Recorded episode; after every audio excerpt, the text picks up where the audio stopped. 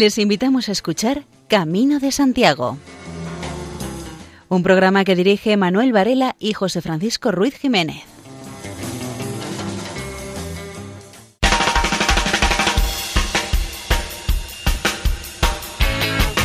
Muy buenas. Aquí, en el punto del dial, donde cada uno sintonice esta emisora o en el ordenador correspondiente, y ahora comienza este programa dedicado la divulgación sobre la temática jacobea. Ya saben, lo de Jacobea por Jacobo, uno de los nombres de Santiago el Mayor.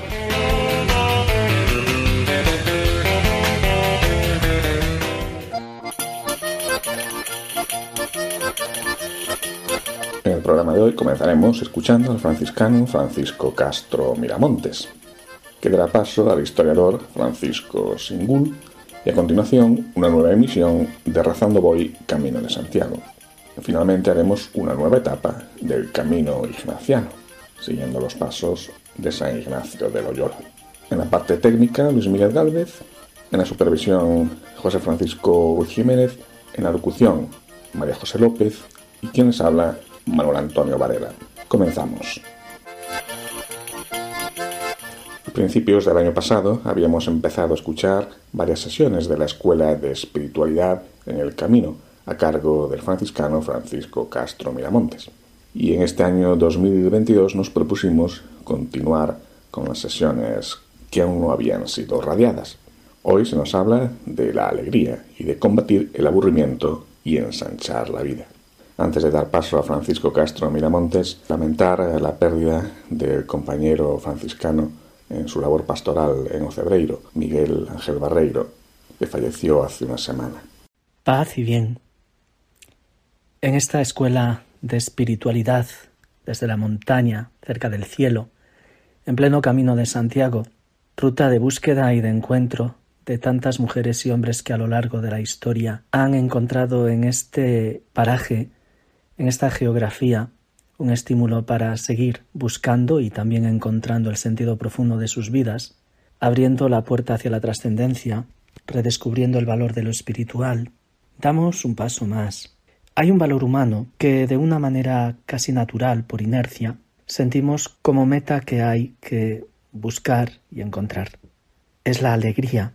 No sabemos muy bien lo que significa, en qué consiste pero sí que es verdad que sabemos que hay momentos en nuestra vida en los cuales nos sentimos alegres.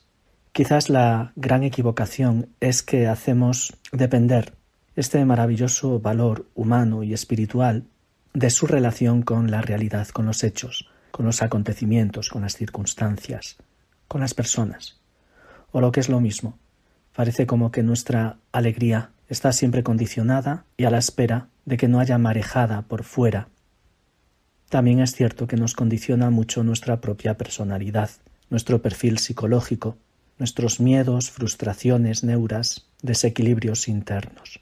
Por tanto, podríamos llegar a la conclusión de que la alegría finalmente es un equilibrio que tiene que ver con una especie de paz interior más allá del hecho de cómo las circunstancias de la vida nos traten.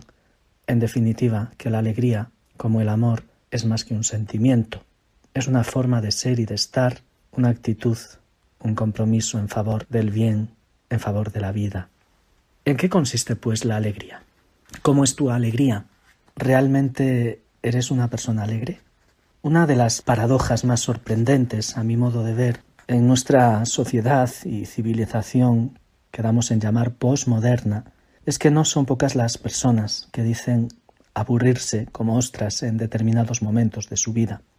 Realmente me resulta alarmante que a estas alturas de la historia, cuando la ciencia y la técnica nos ayudan tanto con sus avances, enriqueciendo considerablemente el patrimonio humano, que haya alguien que se permita el lujo de aburrirse.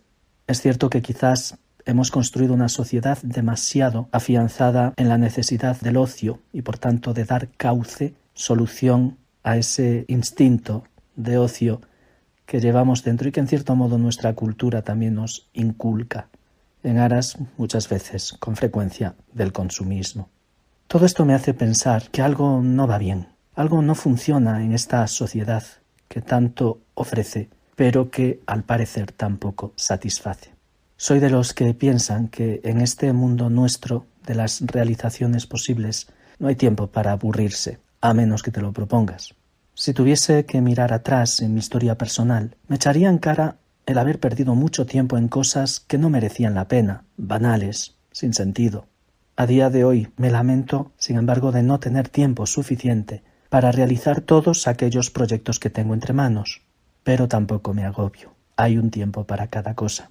Si bien es cierto que a veces desearíamos que los días tuviesen 25 o más horas. Pero cada enfermedad tiene su tratamiento y su sanación. El aburrimiento es una enfermedad del alma que produce personas carentes de vitalidad. Es por eso una carcoma de la creatividad inherente al ser humano. Quizás lo que sucede es que esta sociedad de las modas y el consumo febril no está llegando a satisfacer nuestras ansias de plenitud, privándonos de la alegría de vivir que hemos vinculado en exceso al tener, al aparentar y, en definitiva, al dominio sobre los demás. Me atrevo a decir que el aburrimiento, al igual que la actividad desproporcionada, genera, si no estrés, sí cierta depresión, prólogo de la muerte del espíritu que nos empuja siempre a superarnos. La verdad es que no concibo que haya personas que se aburran habiendo como hay tantas cosas por hacer, tantos proyectos por acometer, tanto bien por repartir, tantos milagros por ensayar. Por eso se me ocurren algunas propuestas, remedios, para paliar esta enfermedad tan arraigada en las sociedades consumistas de este siglo XXI. Son estas. Aprovecha el buen tiempo para pasear por el campo disfrutando de la hermosura de la naturaleza. Ella es la medicina saludable que nos ayuda a sentirnos en armonía con todo lo creado. No pierdas la ocasión, si vas de viaje, de recrearte en el paisaje que desfila ante tu mirada. La hermosura también se cuela a través de la mirada de un corazón sensible. Disfruta de la compañía de los buenos amigos y amigas. Trata de crear momentos para el encuentro y la comunicación sincera y afectuosa. Tiende puentes de amistad. Lee un libro que te parezca interesante, degustando cada palabra, cada frase. La lectura es uno de esos pequeños placeres que nos ayudan a ver la realidad desde nuevas perspectivas y mayor profundidad. Además, es una forma de aumentar nuestro bagaje cultural. Escucha con atención una música que te guste, que encierre un mensaje positivo, que te abra a nuevos mundos. Dicen que la música mansa a las fieras, algún tipo de música al menos. La música es un lenguaje universal, tiene un algo de magia, es una especie de llave que abre la puerta de la trascendencia. De hecho, probablemente nuestra biografía personal está también, en cierto modo, ligada a una banda sonora, a música, a canciones. No pierdas el tiempo relamiéndote tus propias heridas, sino al contrario, emprende acciones solidarias en favor de los demás. La solidaridad cura muchas depres. Si nos vaciamos del yo egocéntrico que nos hace ser mezquinos. Da rienda suelta a tu creatividad y realiza aquellos sueños que alberga tu ser. Pintar, escribir, viajar, emprender una nueva tarea que te guste realizar, abrirte a nuevos mundos, a nuevas relaciones, conocer personas que realmente merezcan la pena.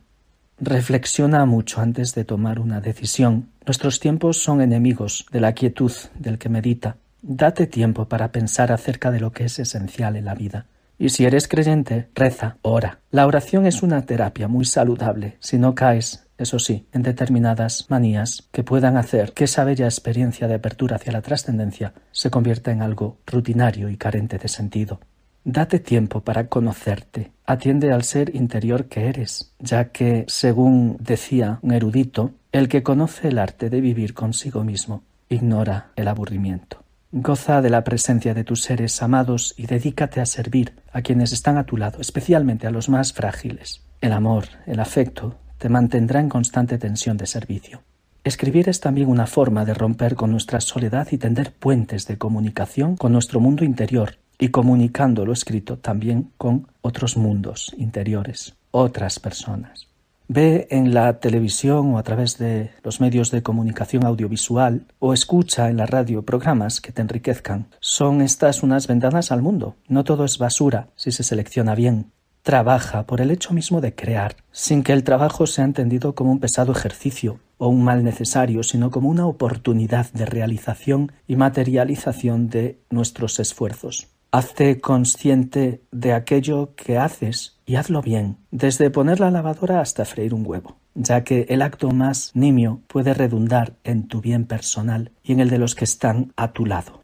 Descansa bien, lo justo, lo necesario. Deja que el cuerpo y la mente reciban el salario del merecido y justo sosiego. En definitiva, ensancha el horizonte de tu vida. Sal al encuentro del mundo que te rodea como una amenaza constante, como un reto, como una oportunidad. La vida es un reclamo para la creatividad y el crecimiento. Hazlo ahora, y si no, no te desesperes, pero ten en cuenta que la realización de nuestro ser se efectúa ya mismo. Mañana puede ser tarde.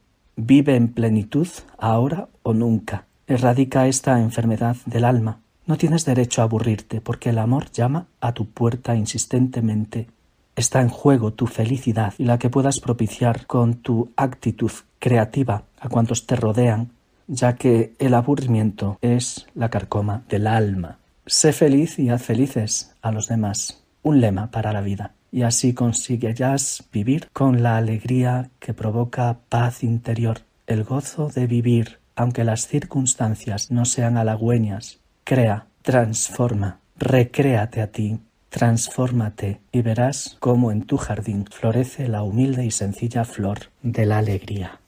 Este año, sobre todo en Galicia, se conmemoran los 50 años del nacimiento de un grupo musical fundamental en la historia de la música gallega, Fuxan os Ventos, grupo del que escuchamos el tema Sementeira.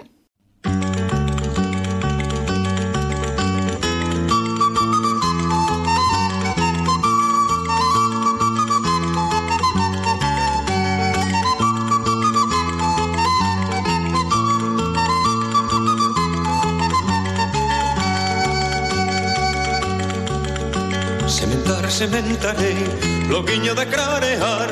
En tanto no povo medre Un meniño, un bello e un cantar. Sementar, sementarei Loguiño de clarear. En tanto no povo medre Un meniño, un bello e un cantar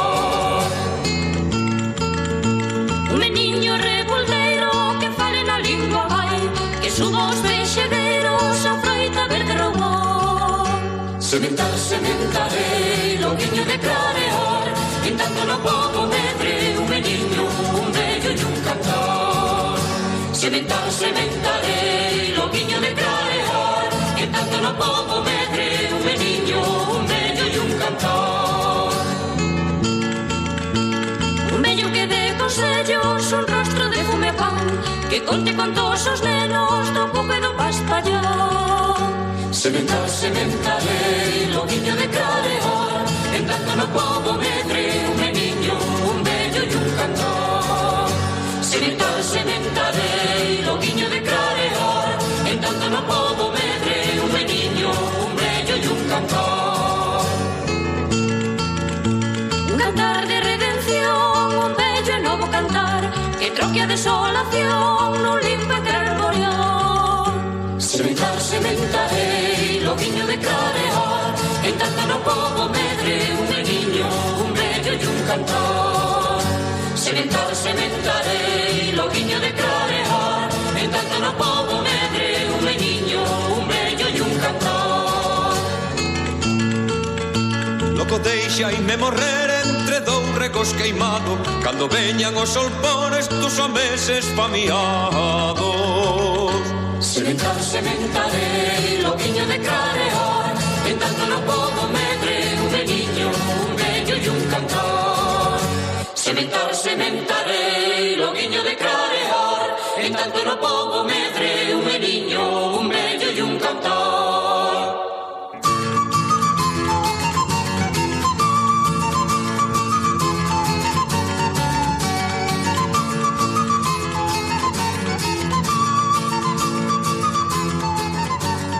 En la anterior intervención de Francisco Singul nos había hablado de algunos rasgos de la tumba del apóstol Santiago y hoy continúa con otras características. Escuela de Saber. Camino de Santiago por Francisco Singul. El descubrimiento de la tumba de Santiago y la creación del Locus Sancti Jacobi. En las campañas arqueológicas de 1878 y 1879 y las de 1946 a 1959, se descubrió también un repertorio de objetos de adorno de época romana, cuentas de collar de pasta vítrea o malaquita, objetos que formaron parte de ajuares funerarios de los siglos IV al VI, asociados a tumbas del entorno del edículo. Hay también entre los hallazgos restos de cerámica común romana, datada entre los siglos I y III, y una ara votiva dedicada a Júpiter por Flaccinius, que se encuentra encastrada en los cimientos de un pilar románico del crucero sur de la catedral. Mención aparte merece la célebre placa funeraria romana reutilizada como altar de Santiago y conocida como Ara de Antealtares, que se conserva en el Museo de Arte Sacro de este monasterio. Se trata de una pieza de mármol de calidad, labrada con un epígrafe funerario, hoy perdido, y que formaba parte de un monumento sepulcral romano de los siglos I o II. Estos hallazgos, junto con los datos que se tienen del edículo y del ara de antealtares, configuran un valioso conjunto de elementos de la cultura material de época romana. Restos que son parte de la huella material dejada por un centro de comunicaciones de la antigüedad, identificado como la mansión viaria Aseconia, un puesto de parada y posta asociado a la calzada que unía la ciudad de Lucus Augusti con el puerto de Iria Flavia y que formaba parte de la Vía 19 que comunicaba las ciudades de Bracar Augusta, actual Braga, Portugal, Lucus Augusti, actual Lugo, y Asturica Augusta, actual Astorga. Aseconia era la Compostela romana, localizada en la actual Quintana y su entorno, donde vivía una población de origen extranjero que consumía manufacturas de importación, como la terra sigilata hispánica, de los alfares de La Rioja, oraban a dioses romanos, se enterraban al modo romano y se identificaba plenamente con la cultura romana, como prueban los textos de los monumentos funerarios conservados, donde aparecen los nombres de Atius, Flaccinius, Numerosus y Aquila. En la época bajo imperial, es decir, en los siglos III y IV, se opera un cambio en los enterramientos de Aseconia. El cementerio más antiguo descubierto en las excavaciones del subsuelo de la catedral estaba compuesto por tumbas excavadas en la roca y con forma de bañera. Esta tradición de inhumar los cadáveres en las inmediaciones del mausoleo apostólico continuó durante el período suevo, es decir, en los siglos V y VI, aunque con innovaciones, de modo que en la necrópolis de esta época, localizada bajo el brazo sur del crucero y en el subsuelo de la capilla de la corticela, se emplearon sarcófagos de piedra, de forma antropoide, enterrados en fosa y cubiertos de lauda monolítica que quedaba a la vista.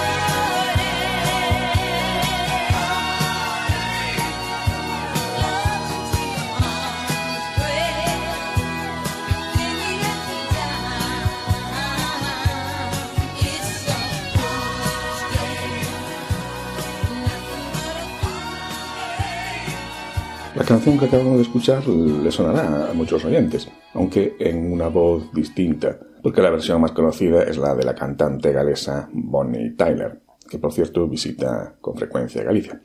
Pero el tema It's a Heart que escuchamos lo oímos en la voz de Ronnie Spector, como un homenaje a esta otra gran cantante fallecida recientemente.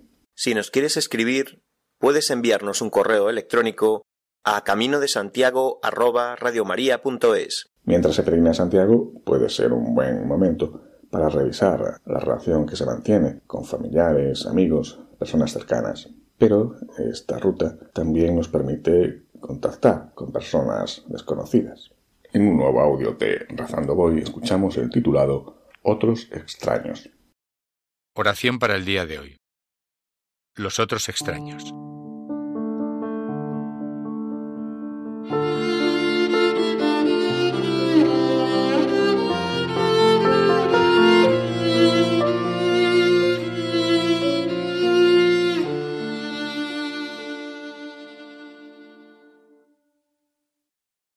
Sigo avanzando en este camino que va por fuera y por dentro. Lo hago contigo, Señor, confiado en tu presencia y tu guía. Respiro hondo, y con cada respiración me hago consciente de tu espíritu que acompaña mis pasos. Ahora estoy contigo. Tú eres mi amigo, el que me abre los ojos. Confío en ti y me dejo guiar a donde quieras. El canto de hoy habla de sed y de caminar en la noche. A veces uno se siente ciego, necesitado, y se da cuenta de que es necesario encontrar luz en el camino de la vida, para no despistarse con brillos extraños, para no equivocar el camino.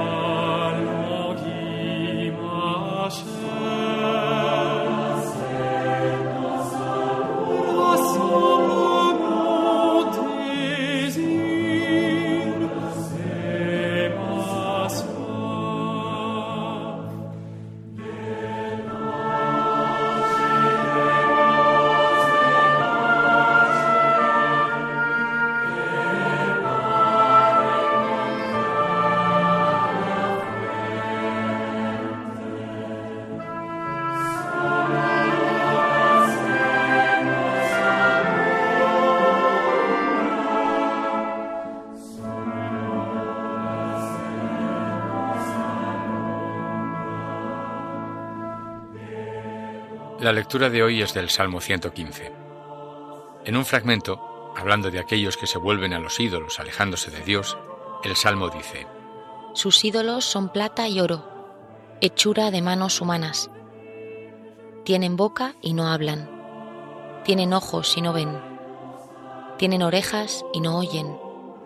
Tienen nariz y no huelen. Tienen manos y no tocan. Tienen pies y no andan. No tiene voz su garganta.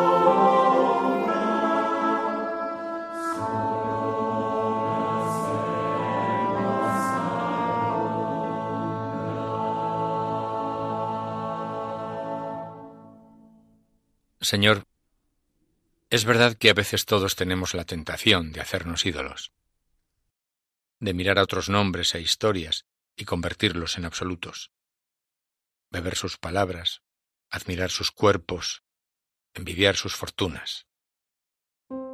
Pienso en cuántos personajes conozco por las noticias o a través de los medios, deportistas, cantantes, actores o actrices, personajes de la televisión,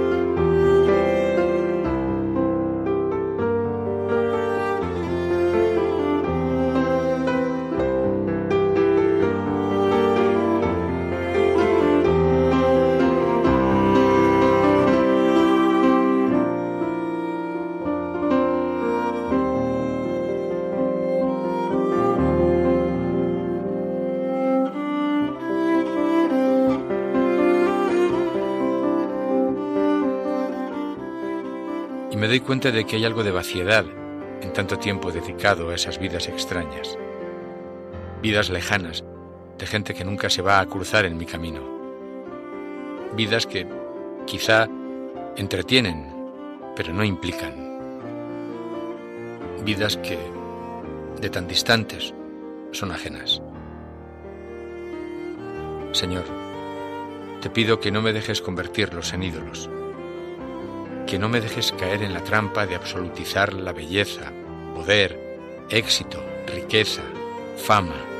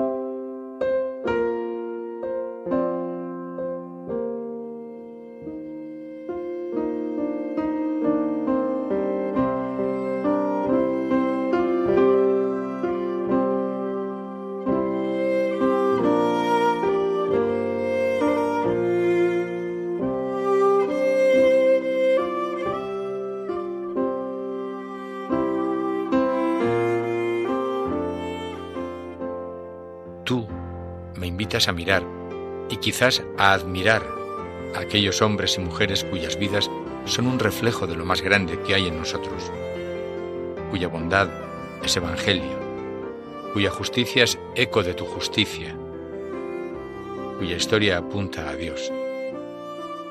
Santos y santas, conocidos y otros anónimos, gente buena, gente cuya vida de verdad significa algo. Pienso ahora en alguna de esas personas y las pongo delante de ti, Señor.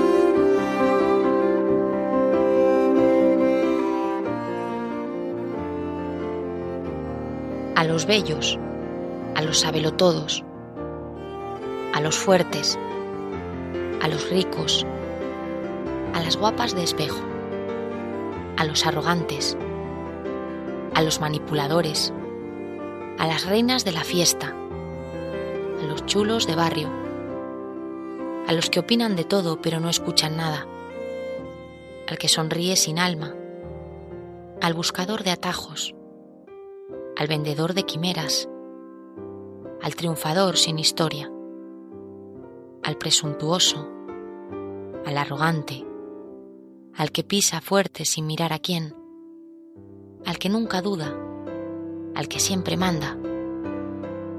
Hay que recordarles que también lloran, aman y se equivocan a ratos, que no es el fulgor fugaz lo que nos hace personas, sino la desnudez frágil y que es en la normalidad compartida donde nos podemos encontrar hermanos.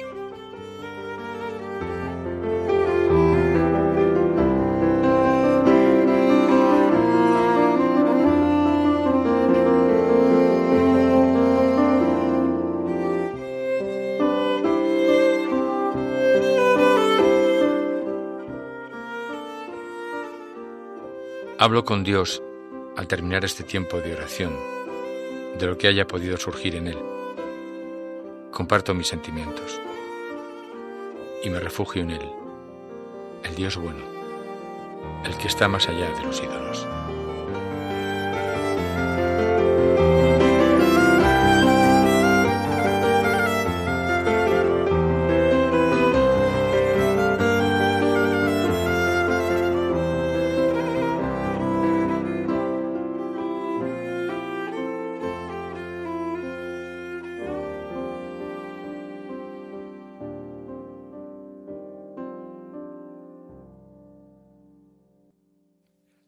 Padre nuestro que estás en el cielo, santificado sea tu nombre. Venga a nosotros tu reino. Hágase tu voluntad en la tierra como en el cielo.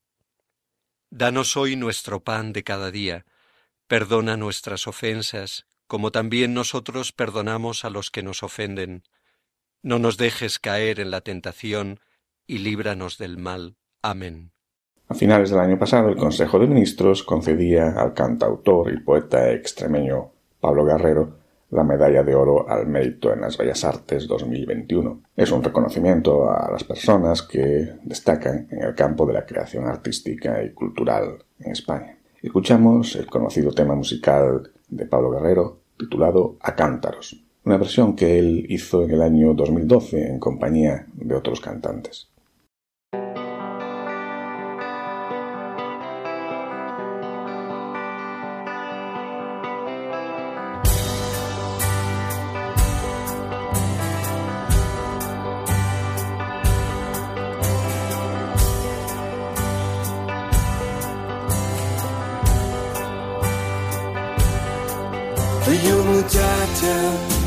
Estamos hechos de nubes. Pero ¿quién nos ata? Pero ¿quién nos ata? Dame la mano y vamos a sentarnos bajo cualquier estatua, bajo cualquier estatua es tiempo de vivir, de soñar y de creer. Que tiene que llover, tiene que llover, tiene que llover. que tiene que llover a que tiene que llover, tiene que llover, tiene que llover, que tiene que llover.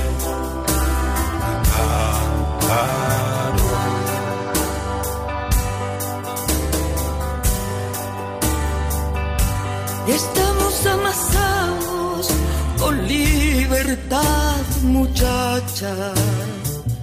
Pero ¿quién nos ata? Pero ¿quién nos ata? Ten tu barro dispuesto, tu sitio, preparada tu marcha, preparada tu marcha. Hay que doler de la vida hasta creer que tiene que llover, tiene que llover, tiene que llover que tiene que llover a cantaros. Que tiene que llover, tiene que llover, tiene que llover. Que tiene que llover a cantaros.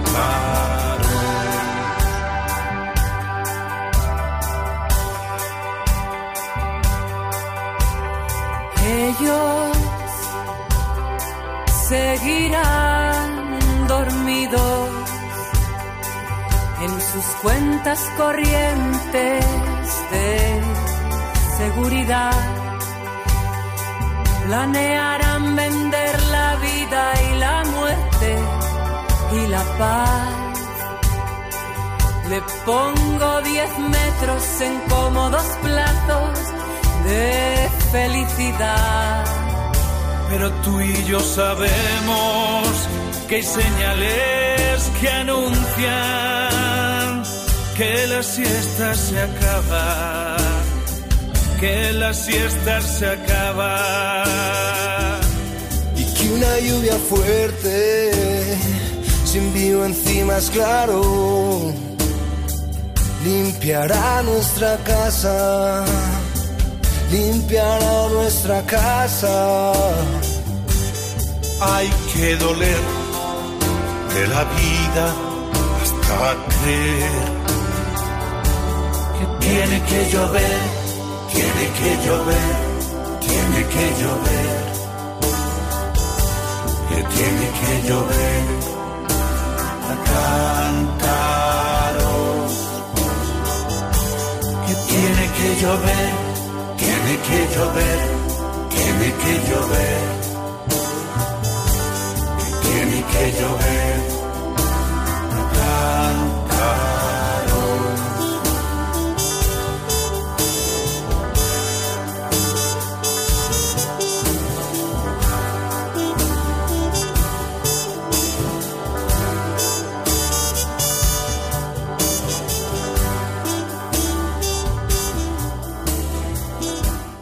Están escuchando Camino de Santiago en Radio María. Y seguimos avanzando radiofónicamente por el camino ignaciano. En esta ocasión hacemos la decimotercera etapa, que concluye en Gallú. En la decimotercera etapa se llega a Gallur. El nombre de esta localidad hace referencia a los galos, al ser sus habitantes originarios de las Galias. La primera sitio importante es, eh, después de Tudela es el Bocal. Es el origen del canal imperial de Aragón. De ahí el denominado Bocal Real. El canal imperial fue proyectado en 1528 por el emperador Carlos V y finalizado en el siglo XVIII de la mano de don Ramón de Pignatelli, quien fallecerá después de haber llevado el canal hasta pasada Zaragoza, pero sin alcanzar su gran sueño de prolongarlo hasta el mar. Cerca se sitúa el Palacio del Emperador, con el roble más anciano de Navarra en sus jardines. Atravesando el bocal se llega a las casas de las compuertas, con la nueva presa construida en 1790. El bocal bien merece una visita por su tranquilidad y la belleza del paraje. Se puede contemplar la presa vieja y el palacio de rasgos mudéjares. Los jardines que rodean el edificio son del siglo pasado. Ribaforada. Esta villa tiene unos 3.000 habitantes. Fue fundada bajo el reinado de Sancho el Sabio de Navarra por los caballeros templarios en 1157, lo cual debería ir vinculado a la función de proteger al peregrino, cristianos en el camino hacia Santiago. En 1313 tomaron el relevo los religiosos hospitalarios de San Juan de Jerusalén. Destaca la iglesia de San Blas, de ladrillo y mampostería, del siglo XII y modificaciones del XVI y XVII. En la misma plaza se pueden ver los escudos templarios en la fachada de los edificios. En su municipio se encuentra la ermita de Nuestra Señora de la Dehesa. Continuamos y llegamos a Cortes. En el centro del pueblo destaca el castillo y su torre del siglo XII, reformados en el siglo XVI. La iglesia de San Juan Bautista, gótica, renacentista, con su torre mudéjar, tiene aproximadamente 3.000 habitantes. Seguimos hacia Mayén. Esta pequeña población pertenece ya a la comunidad autónoma de Aragón. En realidad, se trataba de una marca del camino que unía Aragón con Navarra. Tiene origen celtíbero y los romanos situaron aquí la calzada que unía Tarraco con Astúrica. La Orden de los Hospitalarios de San Juan erigieron la iglesia de Nuestra Señora de los Ángeles, en la que se distinguen tres estilos, el románico del siglo XII, el gótico del siglo XIII y el barroco tardío del siglo XVIII. Hasta el siglo XVI contó con una capilla dedicada al apóstol Santiago. Cayur, fin de etapa. Ha tenido desde épocas neolíticas diversos asentamientos humanos en sus cercanías que se incrementaron con la ocupación romana del Valle del Ebro. El asentamiento conocido como Pagus, por derivación de uno de ellos tiene su origen el actual topónimo de la villa, al ser conocido el asentamiento como Pagos Gallón, el asentamiento de los galos. De fuerte presencia musulmana, en 1119 las tropas aragonesas de Alfonso I transformaron la villa en una localidad mozárabe, poblada por aragoneses y andaluces, de origen galo-romana. La iglesia de San Pedro destaca en lo alto de la población. En su conjunto es un edificio neoclásico del siglo XVIII y la torre del siglo XX. Un antiguo castillo, erigido por Alfonso I del siglo XII, estaba situado en el emplazamiento actual de la iglesia. Merece un paseo el puente de hierro sobre el río Ebro, que recibe aquí un afluente, el río Barba. Están ustedes en la sintonía de Radio María. Hoy el tramo figura consideración muy típica de los ejercicios espirituales, una meditación comúnmente conocida como la de las dos banderas. San Ignacio nos ofrece un ejercicio de contraste para poder ver hacia dónde se decanta nuestra vida en este seguimiento de Jesús. A lo largo del día podemos ir considerando y pidiendo obtener la gracia de este ejercicio y sentir que Jesús nos quiere peregrinando con él. El típico triple coloquio que apunta San Ignacio en los ejercicios puede ser hecho tal cual o bien hacerlo tal y como el corazón nos diga, según la disposición de la peregrinación que estamos haciendo. Durante los próximos días vamos a reflexionar sobre el ministerio terrenal de Jesús, su manera de vivir y trabajar los valores del reino. Podemos imaginar a Jesús preparándose a emprender su propio viaje, parado en un cruce crítico en el camino. Jesús no tiene dudas de en qué dirección va a seguir y nos pide unirnos a Él. Los valores de Jesús, el camino, nos invitan a la sencillez, lo que lleva muchas veces a la deshonra y la humildad. En otras palabras, seguir a la manera de la gente que comparte su vida con Dios y lo espera todo de Él en confianza. El otro camino es la elección del mundo de las riquezas, que sigue con los honores y el inflarse de orgullo. En otras palabras, poseer las cosas y buscar el prestigio que nos hace sentir y ser importantes en el mundo. Así convertirnos en los dioses de nuestra propia vida y ser únicos en el mundo.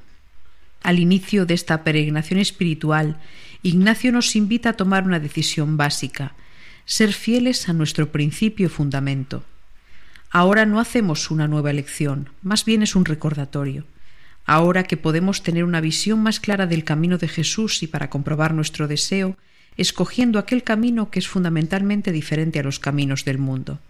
¿Quiénes somos? ¿Somos nuestras posesiones y reputación? ¿O nos sentimos criaturas amadas de Dios? ¿Por qué somos importantes? ¿Por lo que los demás saben de nosotros? o porque Dios nos ha elegido. Jesús nos invita a aligerar nuestra carga, a ser capaz de caminar junto a Él libremente en esta peregrinación espiritual a través de la vida.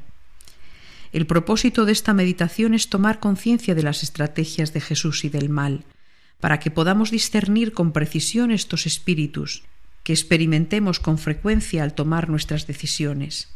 ¿Hacia dónde voy? Con Jesús. Como dice Ignacio, en nuestro próximo ejercicio observamos la intención de Cristo nuestro Señor y por el contrario la del mal, el enemigo de la naturaleza humana. Imagina que el líder de todos los enemigos en esa gran llanura de Babilonia llama a los suyos y los envía a la gente a tentarles a codiciar las riquezas, para que puedan llegar más fácilmente al vano honor del mundo y finalmente al creciente orgullo. Y de ahí todos los desastres en el mundo están asegurados. Del mismo modo, por el contrario, pon la mirada de la imaginación en el líder supremo y verdadero, que es Cristo nuestro Señor que reúne a los suyos y los envía a traer a todas las personas, en primer lugar a la pobreza espiritual más perfecta, y también si la divina majestad se debe servir y nos desear elegir para ello no menos a la pobreza actual, y en segundo lugar al traerlos a un deseo de reproches y al desprecio más que a los falsos honores, porque de allí se alcanza la verdadera humildad y de ahí se obtienen todas las buenas obras que siguen en el mundo. Debemos considerar estas dos banderas y hacer una elección desde nuestro corazón. ¿Debo ir con Jesús? ¿Lo siento así realmente? ¿Lo deseo? En el cuarto Congreso Internacional Cátedra del Camino de Santiago, celebrado el año pasado, uno de los que intervinieron fue Jesús Manuel Benítez Baleato. Jesús Manuel es doctor en ciencias políticas e investiga la medición de Internet y la causalidad de la digitalización. Jesús Manuel es becario postdoctoral en el Instituto de Ciencias Sociales Cuantitativas de la Universidad de Harvard. También ha sido Martin Associated en el Centro de Capacidad de la Universidad de Oxford. Lo escuchamos en una intervención titulada Huellas digitales, aplicación de tecnologías de inteligencia artificial para la detección automatizada de percepciones sobre el Camino de Santiago. Liber Santi Jacobi nos presenta ya en él la iconografía que después permanecerá a lo largo del Camino de Santiago, la concha, el báculo, esas calabazas que servían para llevar agua y que con el paso del tiempo vemos cómo va evolucionando poco a poco y se van transformando algunos de ellos, hablábamos de las calabazas que se transforman en esas cantimploras, se incorporan nuevos elementos, las mochilas, y se incorporan naturalmente las tecnologías de la información y la comunicación en la forma de estos dispositivos móviles que ahora los peregrinos llevan en su viaje y que no solo les sirve, como servía Libre Santi Jacobi, el Códice Calistino, para planificar su viaje, sino que les sirve también para comunicarse y para compartir su experiencia a lo largo del camino. Entonces, estas tecnologías digitales que pasan no a sustituir, pero de alguna manera ayudan, ofrecen esas mismas funcionalidades que el Códice Calistino ofrecía en su momento, pasa a incorporarse a la mochila, al repertorio de los peregrinos que comparten sus experiencias y que nos sirven para obtener una imagen de esa percepción de lo que están sintiendo, de lo que les gusta, de lo que les preocupa tenemos las percepciones positivas y las percepciones negativas. ¿Cómo podemos analizar esta información para poder entender mejor cuáles pueden ser las amenazas y los peligros del camino? Es una información compleja, tanto por su volumen como por su estructura. Tenemos mensajes en varios idiomas, tenemos mensajes producidos por robots, algoritmos, programas que los generan de forma automática. Eso naturalmente hay que almacenarlo, es un volumen gigantesco de información, necesitamos infraestructuras, necesitamos eh, algoritmos que nos ayuden a, a procesar esa información, metodologías de análisis y además es complicado porque de lo que nos están hablando es de percepciones subjetivas. Podemos aplicar el ámbito de la ciencia, las metodologías científicas, para analizar datos, pero al final en este caso de lo que estamos hablando es de percepciones subjetivas. Tenemos que poder interpretarlas, tenemos que poder hacer una selección, tenemos que poder tratarlas de forma que sean significativas. Otra de las cuestiones que son bien interesantes es lo que sucede en el caso de la pandemia. Podemos ver que efectivamente, después de uno de los típicos, eh, de los esperables eh, picos eh, que observamos en los datos, Vemos un descenso, el descenso cíclico habitual, y a partir de ahí ya vemos un descenso imparable que una vez que acaba, se dispara, no es que crezca, es que se dispara una vez que acaban las restricciones. Y nos pareció muy interesante eh, tratar de entender este disparo, este crecimiento eh, abrupto en lo que es la actividad digital en torno al camino, porque pensábamos que podía ofrecer algún tipo de información útil. Por tanto, aunque efectivamente la pandemia supuso un descenso esperado en la actividad del, camino, no es menos cierto que con su final de repente se disparó esa actividad, que tiene consecuencias también eh, para lo que se refiere a las percepciones. Pasaron casi tres años sin poder celebrarse, pero el próximo 12 de febrero vuelve el Encuentro Diocesano de Juventud de la Diócesis de Cádiz-Ceuta. En esta edición el momento central consistirá en la realización de la primera etapa del Camino de Santiago, que comienza en Cádiz. El kilómetro cero está en la iglesia de Santiago de Cádiz y es la llamada Vía Augusta. Desde esa iglesia los participantes en el Encuentro Diocesano de Juventud harán una etapa de casi 14 kilómetros hasta llegar a la parroquia de San José Artesano, en San Fernando. Además de recorrer este tramo de la ruta jacobea, los jóvenes que participen entre 16 y 30 años contarán con tres talleres, momentos de oración y adoración al Santísimo, un almuerzo compartido, para terminar con la celebración de la Eucaristía, en la parroquia a donde llegan los peregrinos, la parroquia de San José Artesano y estará presidida esta Eucaristía por el obispo diocesano, Monseñor Rafael Zornoza.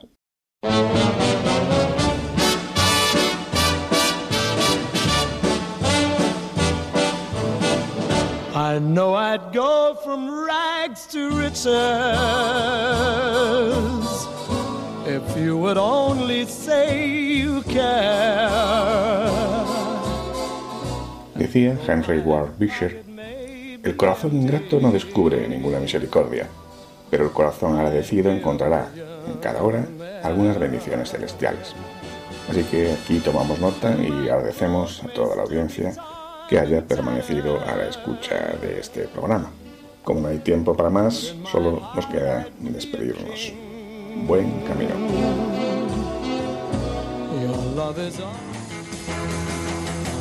Han escuchado en Radio María Camino de Santiago, dirigido por Manuel Varela y José Francisco Ruiz Jiménez.